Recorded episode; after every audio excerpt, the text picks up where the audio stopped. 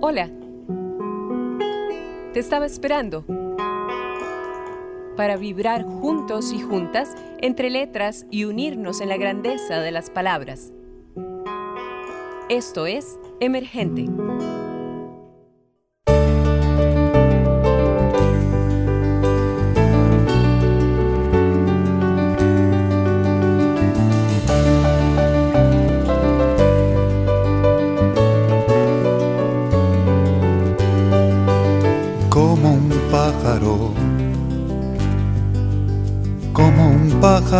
La mañana.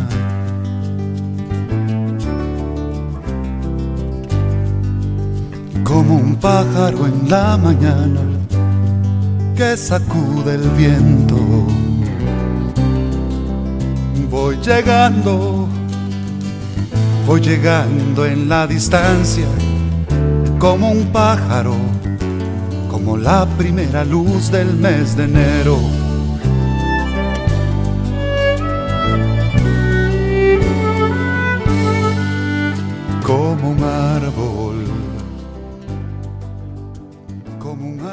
apretado contra el cielo. Hola amigos y amigas de Emergente, yo soy Wendy Alvarado en un programa más de Emergente, muy contenta, muy feliz de la vida de poder llegar hasta ustedes para hacerles llegar otro episodio que viene cargado siempre de mucho amor, de mucho cariño, mucha pasión y entrega porque nos gusta muchísimo esto que, que nosotros hacemos. Así que estoy muy feliz porque, bueno, escucharon esa música a la entrada. Claro que sí, en emergente. No se nos ha agotado Julio, para nada. Seguimos en homenaje a la música que, que se hace, que viene de Guanacaste, a la poesía, esas letras eh, maravillosas, sí, como un pájaro de Malpaís y en la voz de nuestro muy querido siempre y recordado Fidelito Gamboa. Y al final, yo creo que si nos da tiempo en esta conversa con este invitado de lujo que tenemos otro viernesito más, pues vamos a poner más música, sí, más música eh, de la buena, sí, música de esas que, que esas poesías que se musicalizan, ah, que ya se van a dar cuenta que es una maravilla. Yo para presentarles al invitado de lujo que tengo eh, este día, voy a iniciar con esto precisamente que es de su autoría antes de presentarlo. Y esto dice así. Entonces no es lluvia, es llanto. Ahora transitamos de la seca nostalgia de abril al beso húmedo de mayo. Otra vez me pierdo fácilmente, como se pierde un niño, ante la luz incomparable del cortés amarillo es mayo.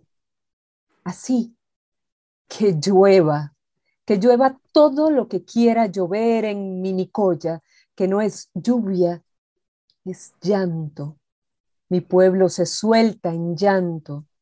Llora la memoria de su cine cerrado, de la sodita, el canario, de su árbol esquinero, cruelmente desarraigado.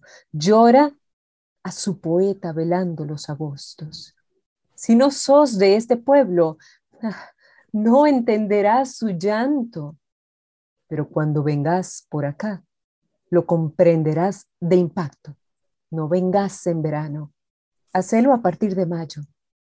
Contemplarás la hermosa barba blanca que se le forma al cerro en las mañanas y de golpe le suma varios años. Y por las noches se hace silencio. Se oye la voz del poeta que susurra al oído del pueblo. Minicoya, Minicoya dormida en el aguacero. Carlitos Deep. Hermoso poema, yo sé que les gustó. Bueno, que nos gustó, nos encantó. Sí, él es Carlos Germán Briseño conocido como Carlitos Deep en nuestras eh, redes sociales. Nace el 5 de junio del 75. Es poeta y docente nicoyano. Nos cuenta que su abuelo materno le ponía a leer a José Martí desde los siete años, imagínense ustedes. Y su padre también gran influyente en su oficio de lector y escritor. Su amistad con Fidel Gamboa fue determinante para animarlo a publicar sus poesías. Ha publicado dos poemarios, les cuento. Uno se llama Navíos del Alma y el otro Tu cuerpo, un espejo de, ambos con ilustraciones de Héctor Gamboa. Varios de sus poemas han sido musicalizados y leídos en programas de radio muy, muy reconocidos y orgullosamente lo tenemos ahora por acá también leyendo sus maravillosos textos. Y actualmente está trabajando en una micronovela que ha denominado Hay hormigas en el jardín, en el, jardín, perdón. Carlitos, bienvenido, este espacio es suyo, así que yo le agradezco montones que usted esté con nosotros por acá un viernes más, matizando un viernes más en Emergente. Hoy estamos de manteles largos acá para recibirte. Muchas gracias por sacar tu tiempo y acompañarnos. Eh, hola, buen día. No, muchas gracias a vos por haberme invitado, de verdad que sí. Y y se siente diferente cuando lo que uno escribe lo lee otro, ¿verdad? Lo lee otra persona completamente. No, súper contento y muy feliz desde el patio o lo como diríamos, desde el solar de mi casa, poder estar acá. maravilla! ¿Cómo está ese solar, Carlitos? Te cuento, a la derecha tengo sembrada una jazminera que está lindísima. Un día de esto le mandé una foto a Jaime, por cierto, el hermano de Fidel, porque esa jazminera Millie Goldenberg, la dueña de la fulana cosa, que si no has venido tenés que venir, queda a la par de la casa de Don Max. Ella me regaló un piecito, una, una, una, un hijito de esa mata. Esa oh. minera se la regaló Fidel. Ella se la ah. trajo, el hijito lo puso ahí y me dio uno. Y bueno, mi esposa que tiene mejor mano, lo pegamos. Y en las mañanas o las tardes, como ahorita, huele a jazmín. Entonces yo le decía a Jaime, es como tener eh, un pedazo, un, pedazo del alma de Fidel aquí en el patio de la casa, en el solar de la casa. Ay, qué lindo lo que nos contás, claro que sí, pues ya me lo imaginé todo, hasta me lo imaginé ahí cantando en el solar, qué belleza, qué lindo, qué lindo. Pues saluditos a tu esposa también, que siga teniendo esa buena mano para que llene todo ese solar de, de jazmines, qué belleza. Qué lindo, qué lindo. Carlito, muchas gracias de verdad por acompañarnos. Nosotros muy felices porque pues decidí hacer un bloque, un, bloque como para homenajear este, a, esas tierras tan hermosas, esas tierras que mm, nosotros pues acá eh, ya más los heredianos, josefinos, pues no tenemos tanto la oportunidad de, de darnos esas escapaditas por allá que son eh, que, es lindísimo, ¿verdad? Para nosotros es como ya el descanso, ¿verdad? El, el despegarse absolutamente de todo, muy dichosos, muy dichosos de, de estar en esas tierras que, que, que, todo lo pueden, es una maravilla. Así que de verdad, eh, no, muchas gracias por la invitación, tenemos que escaparnos, por supuesto. Y gracias por sacar tu tiempo. Carlitos, este, tal vez yo quisiera empezar para que le, le contes un poco a la gente ¿Por qué el, el seudónimo DIP? ¿Qué significa ese seudónimo? Siempre, bueno, siempre me pregunta, siempre preguntan lo mismo. Eh, el segundo prólogo del poemario que, que alguien por ahí me dijo, alguien, no, varios me dijeron, mira, tenés que darte con, con una piedra en el pecho porque el maestro Goizueta no le hace eso a cualquiera. El segundo prólogo me lo hizo Adrián.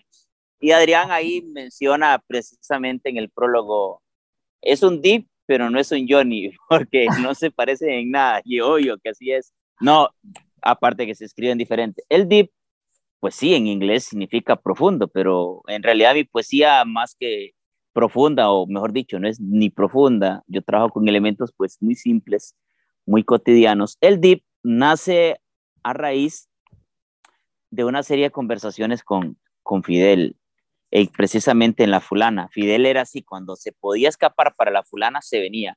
Para esta época se venía, para Semana Santa se venía y había que tenerle, pero bueno, dos bolsas llenas de jocotes tronadores porque Mili tal vez me llamaba y me decía, mira, ya llamó Fidel, dijo que le tengas listos jocotes, porque él era, le encantaban los jocotes tronadores. Yo lo, lo, lo, extraño, yo siempre cuando digo o me entrevistan, lo menciono, que me decían, ¿por qué vos siempre mencionas a Fidel? es que para mí Fidel sigue siendo presente. Yo sé que mucha gente conoció al músico. Yo conocí aparte del músico a la persona, o sea, yo yo compartí con él durante horas, precisamente en, esa barra de la fulana cosa, durante años, ¿verdad? La fulana cosa que es como, yo le digo, como una especie de macondo, ahí puede ocurrir cualquier cosa después de las 10 de la noche, entonces... Eh, Bajo su propio riesgo.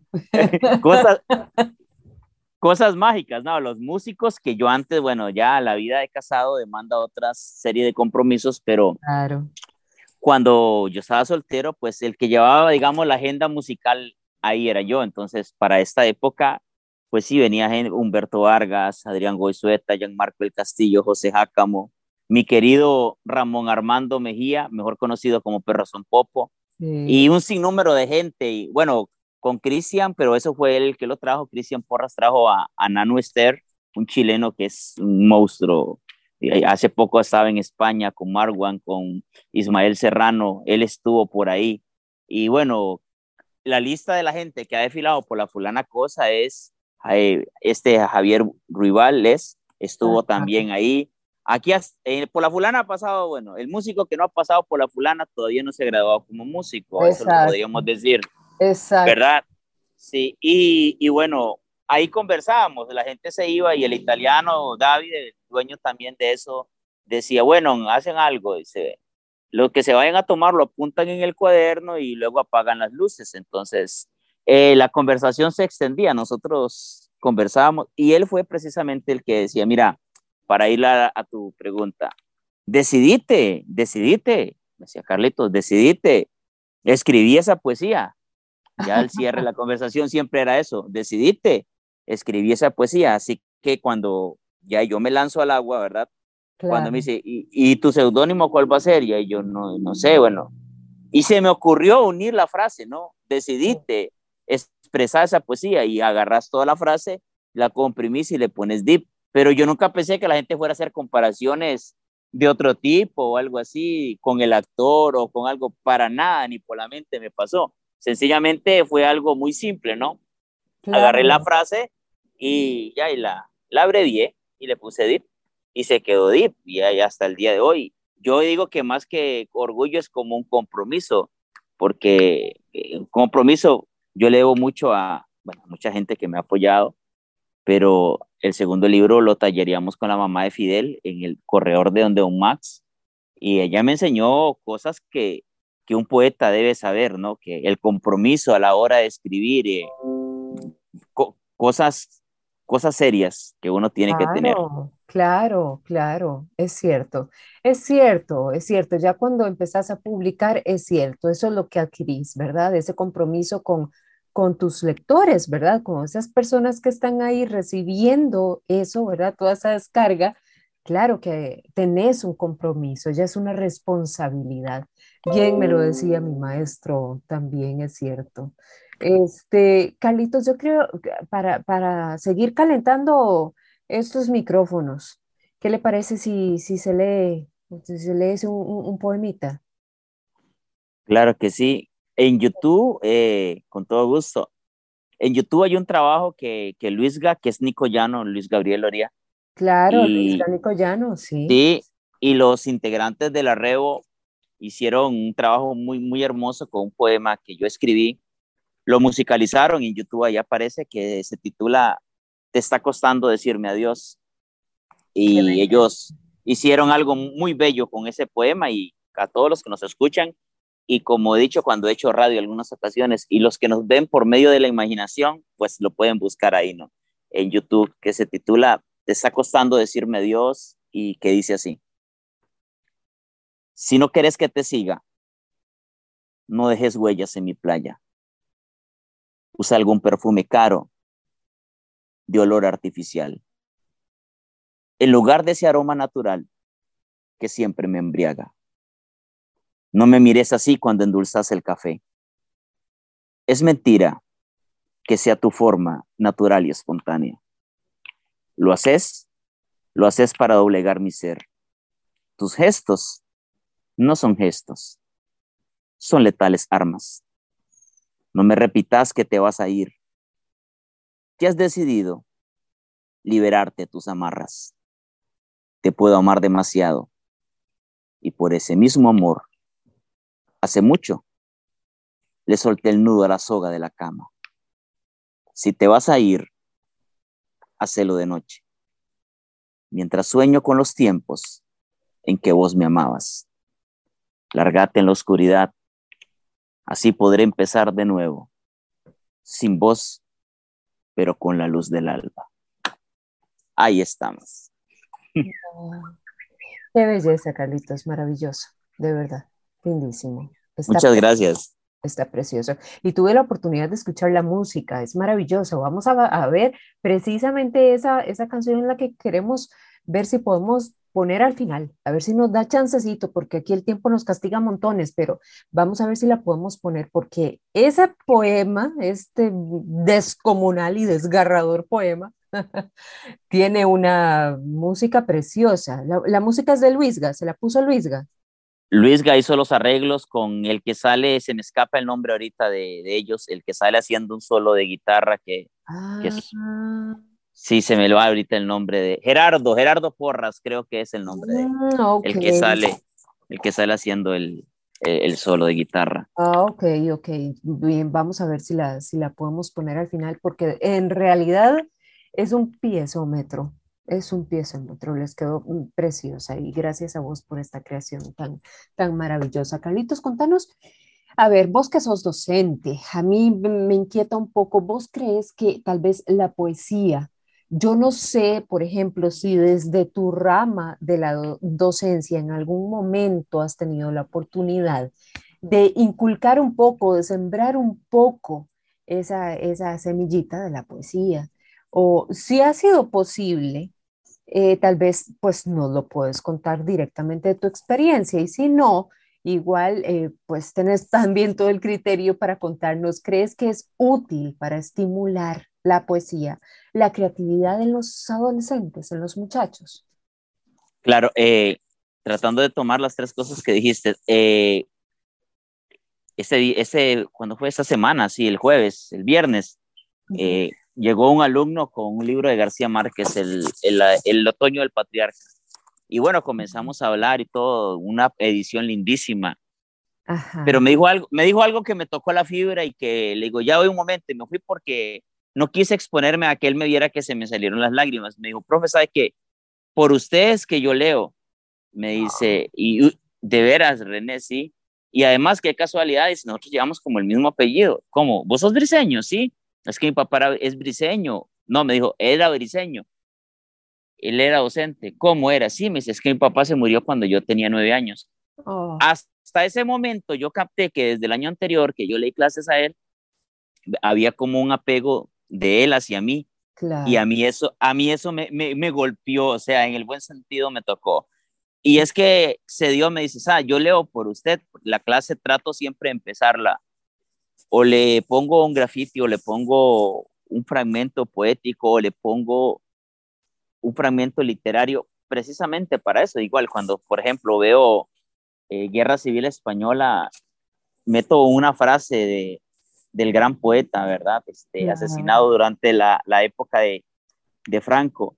Además de que siempre digo, la vida es curiosa, ni siquiera me, me, me atrevo a hacer la comparación porque no existe pero Federico García Lorca este, nace, si no me equivoco, es un 5 de junio. es Federico García, el mismo día que yo cumplo años. Sí, qué Entonces, sí, eh, y trato siempre meter o poesía o alguna frase cinematográfica o de literatura antes de empezar, digamos, la lección para ver cómo se construye el ejercicio. Y es un gancho que ha resultado y la gente, claro, no todos, porque sabemos que no es así, uno quisiera que todos se suban como a ese vagón poético y, literario, porque en mí influyó la poesía, sí, pero alguien me decía por ahí, mira, la poesía tuya no es, no trabaja elementos repetitivos. ¿Y dónde está la influencia en realidad? Yo le dije, la influencia más que poética, más que un estilo poético de, de leer a otros poetas, es un estilo poético nacido o engendrado sí, de la literatura. He sido más literato, más literato que poético.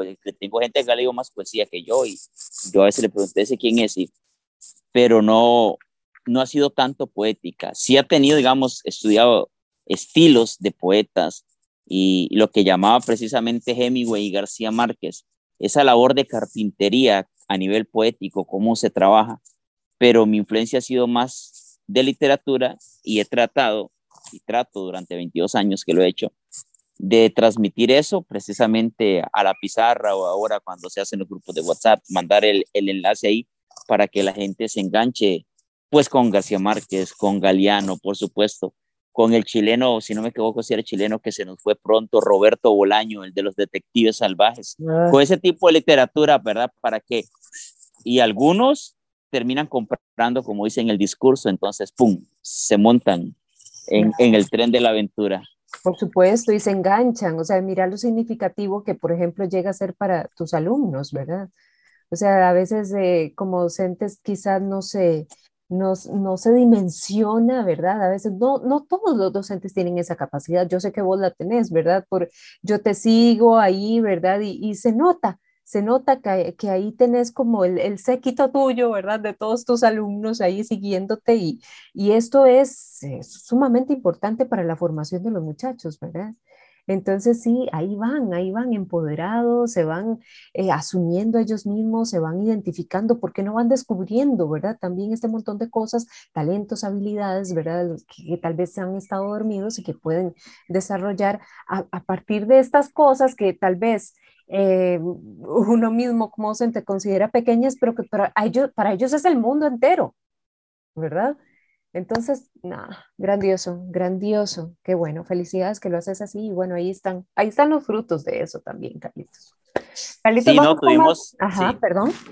sí, tuvimos hace tiempo un círculo de lectores en Ojancha, pudimos hacer acción poética en, en las paredes, pero un sacerdote se enojó y luego las mandó a pintar, pero durante dos años, dos años estuvo, estuvieron esas paredes ahí con acción poética, y tuve un grupo, me lo cerraron, me lo, porque decían que necesitaban 15 poetas. Le digo, tengo ah. nueve.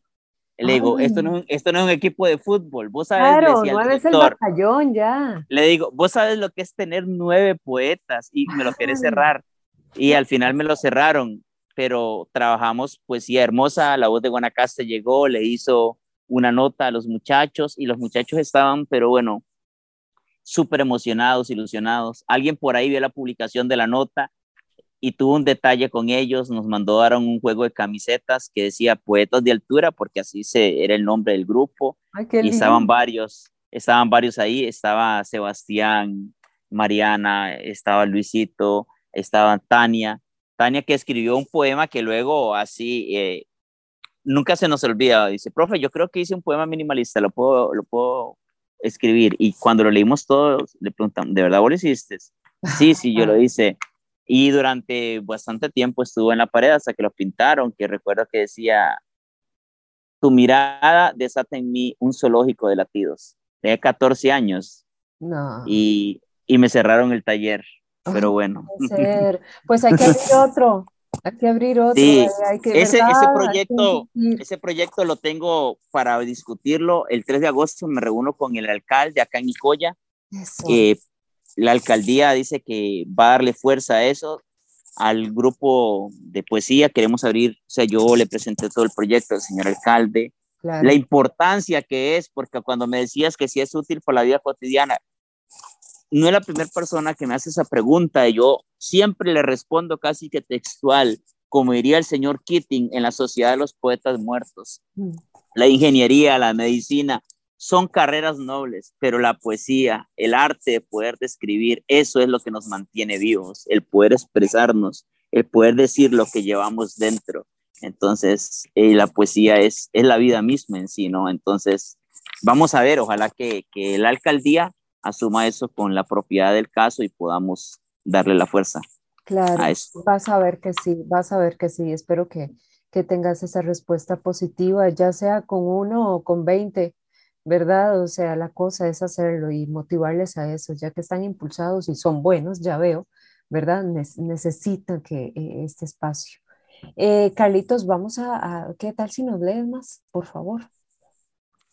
Eh, claro, hay uno que se titula La primera persona al singular. Yo usted la amé con furia y con paciencia. con todos mis impulsos, sin ninguna gota de prudencia. Nunca le marqué una sola carta del de La amé con frenesí, como solo saben amar los locos, incapaces de hacer pausas. Yo se la amé, aunque le cueste aceptarlo. Se lo digo entre líneas, sin trucos ni artimañas. Así como el sonido del trueno esconde el agua, esconderé mis lágrimas, haciendo doble nudo a mi taciturna garganta. Sí, yo usted la amé. Qué bello. Hermosísimo, hermosísimo, de verdad. Sin dolor no hay material para escribir, por eso es que tenemos tiempo de no escribir nada, te decía la otra vez. Eso te iba a preguntar precisamente, a eso iba. ¿Cómo son esos procesos creativos tuyos, Carlitos? ¿Cómo se dan? ¿Precisamente crees que un estado de ánimo puede influir, verdad, e, e, en esa capacidad creadora? Sí, eh, yo que mi formación, bueno, aparte literata ha sido pues, bohemia, sabinera. Yo sí, yo sí le compro el discurso a Joaquín. Mm. Si sos feliz, no te sale algo bueno, o sea, un, verso, algo que golpee. O sea, a la gente le gusta, se identifica con la felicidad o algo, pero las líneas, o sea, ya sea en la poesía, tiene que llevar esa dosis de, la gente llama dolor, pero bueno, de nostalgia, de melancolía, sin caer en la cursilería, porque la cursilería no es algo así como que me agrade mucho, pero eh, el hecho de ser romántico sin ser cursi, que es un ejercicio que no es tan sencillo, el hecho de, de ser bohemio sin pasarse de la línea. Entonces, ese equilibrio cuesta mucho en lo que es la expresión artística. En ese caso, la poesía cuesta demasiado. Entonces, eh, pulir un poema se lleva su, su, rato y eso doña Olga me lo, me dejó muy claro y yo le agradezco un montón eso a ella. De esa labor de jardinería a nivel de, de cada texto y que hay palabras que a veces uno pasa días en que si le meto o no le meto tijera. Entonces, lleva un compromiso. Pero sí, el estado de ánimo influye demasiado. Ese es mi criterio. Y eso que decías vos de, de eh, los elementos cotidianos, ¿verdad? Que, que, es, que vos eh, tus creaciones, ¿verdad? A partir de elementos cotidianos. ¿A qué te, te referís con elementos cotidianos? ¿De qué es, de lo que te basas eh, específicamente, verdad? ¿Cuáles son esos elementos para tus eh, creaciones? Ok. Eh, cuando yo hablo con relación a eso, es que es inevitable. A ver, en una de esas tantas noches, si él me confesó algo. Me dice, ¿vos has escuchado Mal País de Mal País, o sea, la canción. Sí, claro, le digo, por supuesto. Me dice, hace tiempo, me dice, cuando yo escribí esa canción, venía del súper. Y dice que se baja una mujer de un carro, como una especie de mulata, bien proporcionada, pero muy bien dotada por la naturaleza, decía Fidelito. Y dice que, que en ese momento a él se le ocurre, se le ocurre escribir. O sea, eso jamás se me olvida y dice que él se le ocurre y piensa en esta frase, en las malas palabras de tu cuerpo. Y luego dice que lo demás viene ahí. Y yo recuerdo que yo dije, entonces es posible, si es posible, eh, engancharse de algo trivial, o sea, o de algo cotidiano. Y luego comenzar a darle fuerza a esa idea. La misma doña Olga me decía, Vea, la poesía es 2% inspiración y luego viene esa labor de carpintería, el 98% es carpintería y jardinería, que hay que saberlo construir y hay que saberlo podar, o sea, para al final dejarlo en reposo. Y un poema no es que ya está listo, está horneado y sirva, sino usted lo vuelve a leer al tiempo, usted dice, yo tengo que cambiarle esto, tengo que quitarle lo otro. Entonces, eh, por ahí, cuando llega un momento y de golpe, como dicen, bajan las musas, que no siempre es pensando en una mujer. Mucha gente me decía, a usted sí lo lastimaron un montón, ¿verdad? Por todo lo que usted ha escrito. Y le digo, mucho de lo que yo escribí o de lo que yo publiqué, ni siquiera me pasó a mí. por ahí que no lo tengo aquí a mano, pero por ahí yo escribí un poema que un pintor muy bueno de Heredia eh, me pidió que lo hiciera y eso lo, lo conversamos en, en, ese lugar que se, titula, se llama, perdón, la Cantina de Sabina, que queda en San Rafael, que hay, el que no conoce no llega, porque eso queda metido, ¿verdad? Y ahí, y ahí él me dijo este, ciertas cosas y me dice, poeta, hace, haceme un poema sobre eso. Y bueno, entre la conversación y lo demás, yo luego se lo envié y el, el tipo quedó encantado, que se titula Dicen que era de Escazú, que es un poema sobre, digo, que es que ella para mí era mi brujita. Entonces yo le, le puse así título, dicen que era de Escazú. Y si es brujita, digo yo, por, por lo general siempre dicen, ¿dónde están las brujas en Costa Rica? En Escazú.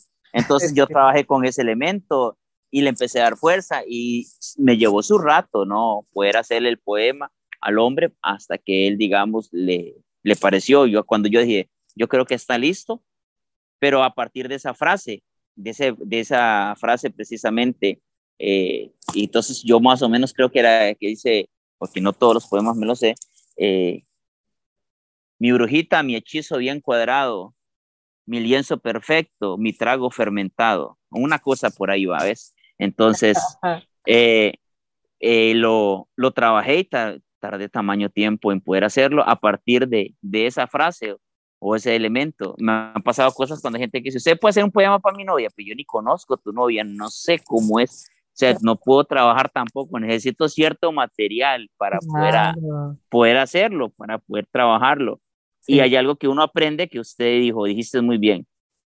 Cuando escribís por escribir está bien, pero cuando ya es publicás y te empiezan a leer, ya hay un compromiso y un grado de autoexigencia, en donde uno dice, esto va, esto no va, esto suena cursi, esto, esto no, me, no me parece, no me gusta. Aunque haya gente que lo vea bien y todo, pero dice, no, no va. Eh, a raíz de eso, precisamente. Claro, claro, claro. Sí, este, a ver, Carlitos, sí, tienes toda la razón. Lo, lo, lo comparto así, pero al 100%. Y bueno, Carlitos, vamos a, ni modo, vamos a tener que despedirnos, sí, porque ya estamos bien cortitos de tiempo, pero muy contentos de haber compartido con, con vos en este espacio de emergente. Muchas gracias de verdad por sacar tu tiempo y, y engalanar más, más este espacio. Carlitos, antes de que nos leas eh, un último poema, yo quería preguntarte, veo que estás ya metiéndote a otro género, ¿no? Micronovela. ¿Cierto? Eso me está sacando del montón de canas que no me salieron. Hasta mis 40, sí. A ver, ¿cómo, cómo está eso? ¿Para cuándo viene eso? No tengo idea, pero bueno, este, ¿qué te puedo decir? Te puedo decir esto. Vicente tomó la caja en sus manos. Cayó en la cuenta de que era un objeto o que era un objeto extremadamente pesado. La llevó hasta el solar de la casa, la puso encima de una mesa y la abrió. Y quedó prendido al darse cuenta de ese par de chispazos negros que lo observaban detenidamente. Y solamente alcanzó a pensar, ¿quién carajo se le ocurre mandar una niña en encomienda? Así empieza el primer párrafo de Hay hormigas en mi jardín. Y bueno, luego crece el personaje, se va a San José, es una serie de entrevistas a familiares, termina viviendo en Brooklyn haciendo uniformes durante eh, la guerra de Vietnam. Entonces es, son entrevistas que le he hecho a primas, a tías que ya fallecieron y fue pucha, entonces, y tengo que montarlo todo y no, no puede pasar de 85 páginas para que cualquier lector promedio que se sentó se lo leyó de un tirón. De una, exacto. Entonces, Vamos a ver cómo nos va. pues ya suena cautivante, te cuento. Vamos a ver. Sí, no, no, hombre, gracias, gracias por, por, por darnos ese prelanzamiento, está genial. Claro, claro, claro, no, hombre, a ponerle bonito ya lo esperamos con ansias desde ya, porque suena bastante, bastante interesante. Carlitos, ¿se termina de hacer un poema para vos? Claro, herejía. Herejía ahora que decís vos, ¿de dónde nacían eso? Herejía es, yo cruzo el Parque Nicoya hace tiempo, me siento a leer y en uno de los escaños, pollos que llamamos nosotros, hay una pareja donde uno el muchacho, como unos 15 años por ahí, 16, le dice, seguro la novia, que no vaya, que no vaya. Ella le dice que sí, que tiene que ir a misa.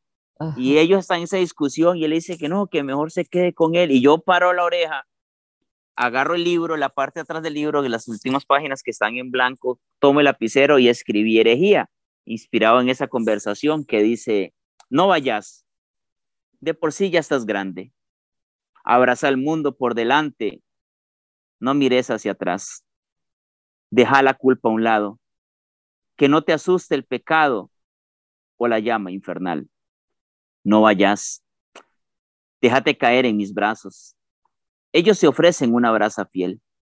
Juguemos mejor el juego de los labios, que al final enojados se saben morder. No vayas, ignorar la réplica de la campana. No ves que vos, al igual que yo, morís de las ganas por besarnos y acariciarnos otra vez. Por, eso le, por eso le puse herejía, ¿verdad? Como la niña va a dejar de ir a misa por quedarse con el novio. Ahí está. Sí, como anillo al dedo. Carlitos, te agradezco profundamente, de verdad. Muchísimas gracias. a vos, muchas gracias. Un abrazo enorme.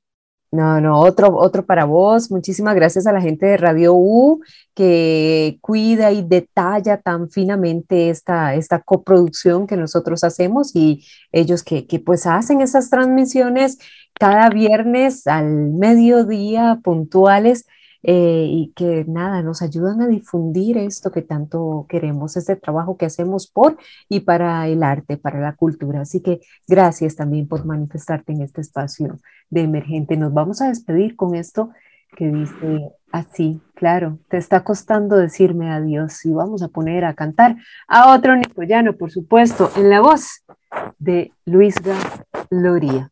Hasta nuestro próximo encuentro les abrazo.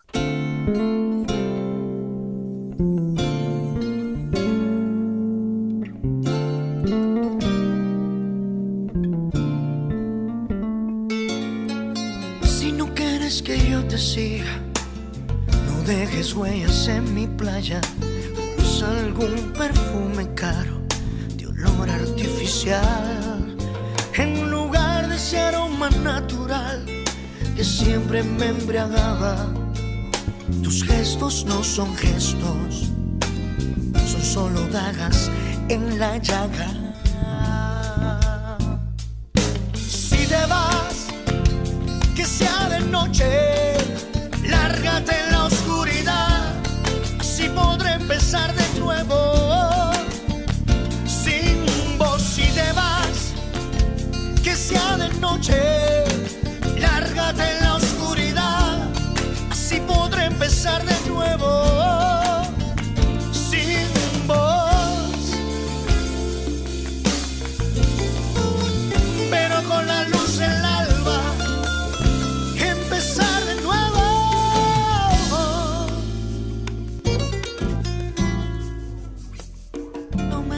que te vas a ir te liberas de tus amarras. Y yo te amo con pasión, por eso solté las hojas de la cama.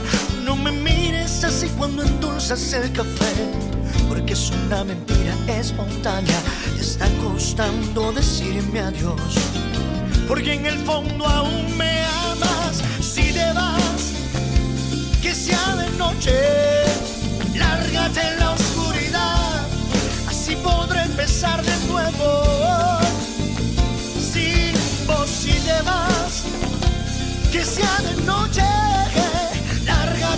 oscuridad, así podré empezar de nuevo.